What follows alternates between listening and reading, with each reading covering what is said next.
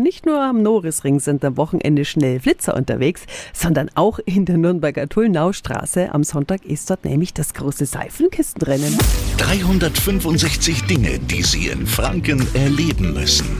Norbert Bauer ist der erste Vorsitzende des Seifenkiste Freunde Nürnberg. Guten Morgen. Guten Morgen. Seifenkistenrennen gibt es ja deutschlandweit. Äh, warum ist es Nürnberger so besonders? Also das Schöne ist, dass es verschiedene Klassen gibt. Es beginnt bei den historischen Seifenkisten.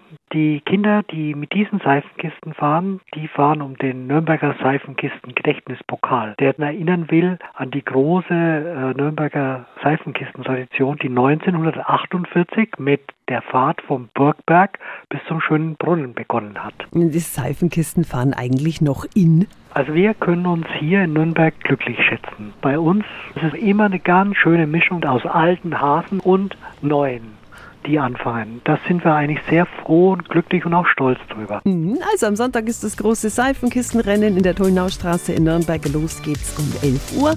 Alle Infos finden Sie auch nochmal auf radiof.de. 365 Dinge, die Sie in Franken erleben müssen. Täglich neu in Guten Morgen Franken um 10 nach 6 und 10 nach 8. Radio F.